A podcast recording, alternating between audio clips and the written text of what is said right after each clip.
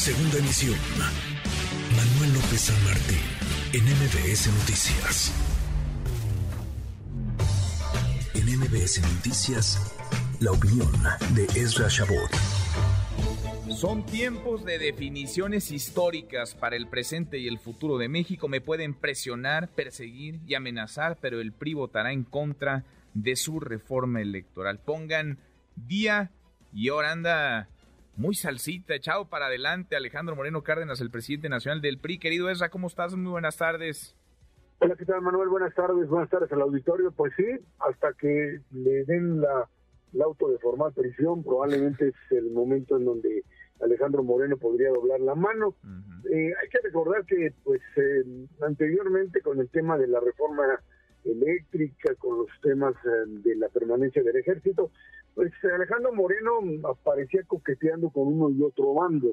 Sin embargo, en este momento, pues ya le abrieron, ya le abrieron fuego desde el lado del propio gobierno, establecen abiertamente que pues, el proceso para el desafuero continúa, la semana entrante estará ya moviéndose esto y por ahí del 15 pues esto tendrá una resolución muy clara y me parece muy eh, pues obvio que el mecanismo que el gobierno está manejando es muy claro para el propio revolucionario institucional y para Alejandro Moreno. Tú te alineas en el proceso de aprobación de la reforma electoral, que recordemos que ya lo pospusieron, siguen manejando tiempos, y la apuesta es que al PRI lo pueden doblar, lo pueden doblar básicamente a partir de mm, pues establecer una estrategia de coerción de chantaje, como lo han hecho abiertamente.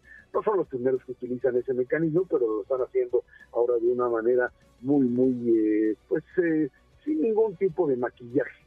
Y veremos hasta dónde tienen la capacidad de sostenerlo. Una reforma electoral que pues no pasa, no pasa porque se trata fundamentalmente de la destrucción del resto del sistema político que le daría demás partidos la posibilidad de seguir compitiendo, porque lo que están proponiendo es básicamente regresar al control de las elecciones por parte del partido mayoritario, en este caso de los que se encuentran ahora en el poder. En función de ello, yo creo que, pues por más que le den la vuelta, van a tener que convencer al hito de que se pase un rato pues adentro de la prisión o que se vaya del país o a ver qué le hacen, pero los partidos no pueden aprobar una reforma constitucional en ese sentido porque sería prácticamente su muerte. Se van a ir probablemente también, Manuel, por las reformas secundarias, que son reformas que pues están hechas básicamente para tratar de hacer que el INE no tenga capacidad capacidad eh, eh, de, de, maniobra, de funcionamiento.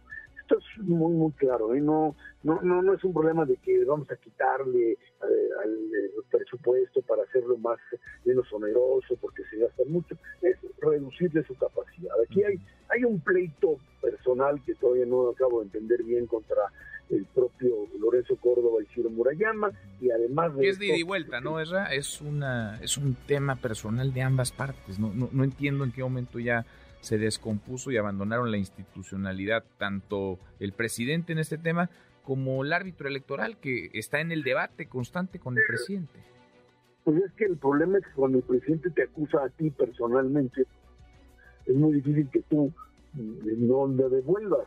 O sea, yo no entiendo la acusación inicial. No, no entiendo la acusación inicial. Morena no tiene ninguna queja, no entiendo, no hay una queja formal ni en las elecciones del 18, donde estuvo, estaban estos consejeros, ni en la elección del 21, donde no hay ninguna, absolutamente ninguna, ni en el resto de elecciones donde han tenido. Por su papel como árbitros no no hay denuncias, no hay quejas. Entonces, entonces es un tema personal. Es un asunto de dineros, ¿no? es un asunto de recursos, eso es lo que les Quítalos, quítalos de la, de la, mm, eh, los quitas, ya se van en abril, pero entonces, ¿cuál es el problema? ¿Por qué tanta presión? Porque pues, yo creo que la estructura actual del propio instituto eh, con todo lo que hemos criticado de burocratización y de reglas y de todo lo que dentro de la Constitución está hecho, es finalmente lo que le está dando la capacidad de funcionar, porque lo contrario ya se lo hubieran pues comido. Esto que mencionabas hace un momento, Manuel, de las de lo que Claudia Sheinbaum hace como, como pre-campaña ilegal, están para multarlos, van a pegar delitos y van a descalificar al árbitro, pero están haciendo campaña ilegal, le están metiendo dinero desde el gobierno de la Ciudad de México y desde el gobierno federal con presupuesto tomado de... Bueno, eh, eso suponemos nosotros, es o alguien puede suponer, pero precisamente la autoridad y con todos los dientes que tiene el INE de fiscalizar, de revisar, de investigar, tendría que comprobar eso, ¿no? Porque lo que escuchamos es un llamado.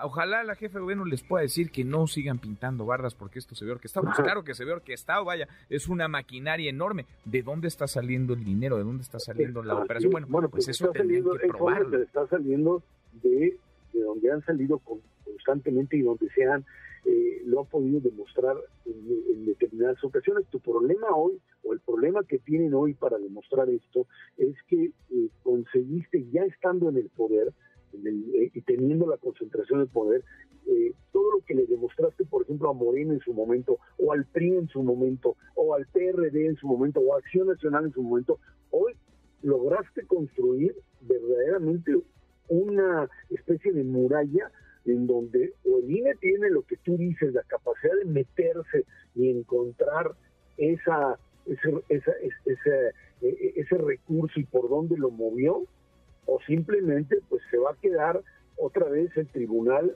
en eh, pues ese llamado y decir, lo siento mucho, no tengo el papel, pero eso es lo que hay que hacer, porque de lo contrario regresamos, Manuel, al mundo de la simulación. Pues sí, pues sí, pero a, ver, pero a ver, nos cuesta un dineral, en eso podemos coincidir o no. Es mucho, es, mucho dinero, eh, podría ser menos, podría ser menos, podría ser más, también podría ser más. Ahora, ese dinero tendría que servir justamente para que se aplicara la ley. Y en este caso particular que mencionas, el de las bardas y las lonas de Claudia Sheinbaum, pues eh, uno pensaría que el árbitro tiene los dientes, tiene la capacidad, tiene la facultad además de, primero, jalar las orejas y después sancionar a quien se brinque la ley. Si se presume que en este caso está alguien brincando la ley, pues entonces que, que, haya consecuencia, pues que haya una, una sanción, pero, pero nos seguimos quedando en el terreno de, de, los supuestos y de los dichos y todo eso pues alimenta esta polarización y esta, y esta conversación o este debate, esta crispación pública a ver, lo que has logrado es imponer sanciones, ahí están las multas a Morena fundamentalmente, que se impusieron el día de ayer por parte del tribunal y se ratificaron, de, ya no recuerdo la cifra, pero bastantes millones de pesos, precisamente porque le encontraron este tipo de irregularidades, Manuel. Ahí están documentadas, o sea, sí funciona, ¿eh? Hay que ser mucho, mucho más eh, eh, eh profundo, sin duda alguna, que hay dinero sucio que no las alcanzan todavía a dictaminar o encontrar, es cierto, pero las multas que se han impuesto es porque las auditorías se han logrado imponer desde el INE hacia los partidos políticos fundamentalmente de las multas. Son multas que básicamente están en función de no poder demostrar de dónde salieron. Eh, esto que llegan y toman las fotos de las bardas y le dicen, a ver, aquí están las bardas que ustedes pintaron dónde, quién las hizo, no, yo no las hice, pues aunque no las hagas, se te contabilizan a ti porque no son mágicas, no se pintan solas, Manuel. Eh, eh, sí, pero tampoco podríamos ir a esa, esa, porque al rato entonces, déjame ser mal pensado, al rato yo mando a pintar bardas de mi adversario para que lo multen. Claro. Y el, INE tendría que tener justamente los pelos de la burra en la mano para sancionar a quien hay que sancionar, porque, insisto, dinero para fiscalizar y para investigar hay. Sí, y el problema es que si, si tú te dedicas a hacer eso, el único problema es que de dónde vas a sacar el dinero luego para hacer tu propia campaña. Sí se puede, pero el problema no son las bardas, digamos, eso no es lo que te da una mayor mayor proyección. Eh, tu, tu, centro fundamental de lo que podríamos llamar las campañas electorales está en la capacidad de movilización de la gente. Es como lo que discutíamos la semana pasada o esta más bien, con respecto a la marcha del gobierno. Decías, bueno, pues se movilizaron, este, ahí están, pero oye, yo vi el acarreo, vi los camiones, los camiones cuestan. Pues sí, ahí es donde hay que meterse porque es ahí en donde finalmente se moviliza. Yo insistiría, Manuel, reforma electoral se tiene que hacer en el momento en que todos y cada uno de los actores estén convencidos y lleguen a un pacto de cómo se compite y no cuando el actor fundamental es el gobierno o el actor que tiene más fuerza trata de imponer reglas para tener una mayor ventaja y cancelar una elección equitativa. Pues vamos a ver, déjame cerrar con lo que iniciaba César. Alejandro Moreno Cárdenas, el presidente del PRI, anda muy gallito, Alito, pues está diciendo que le podrán presionar, le podrán amenazar, pero él y su partido van a votar en contra de la iniciativa de reforma electoral del presidente López Obrador. Se le olvida que para tener la lengua larga hay que tener la cola corta. Pero ¿qué está jugando Alito? ¿A que lo apoye? ¿A que lo arrope la oposición? ¿A victimizarse? ¿A negociar? ¿Cuál es, cuál es este juego? Porque ya lo doblaron una vez eso. Está apostando fundamentalmente, Manuel, a que el apoyo por parte, además eh, creo que el cálculo de la manifestación del 13 de septiembre lo hace ver esto, está jugando esta idea ahora de que pues una vez se las, se las, se las cumplió con el tema de la reforma a la presencia militar en las calles, pero esta segunda pues, sabe muy bien que se lo van a seguir cobrando de aquí hasta que termine su mandato. Y yo creo que en este momento la apuesta priista y la apuesta del propio Alejandro Moreno es a que sea arropado básicamente por todos. El problema para la oposición es si tú arropas a este tipo, a este individuo, con lo que tiene, como tú dices, de cola larga, te va a costar muy caro. Y si no lo arropas, si no lo arropas, finalmente se lo llevan ellos y alcanzan a pasar, al menos en diputados, la reforma electoral. Es un, parece en principio un callejón sin salida.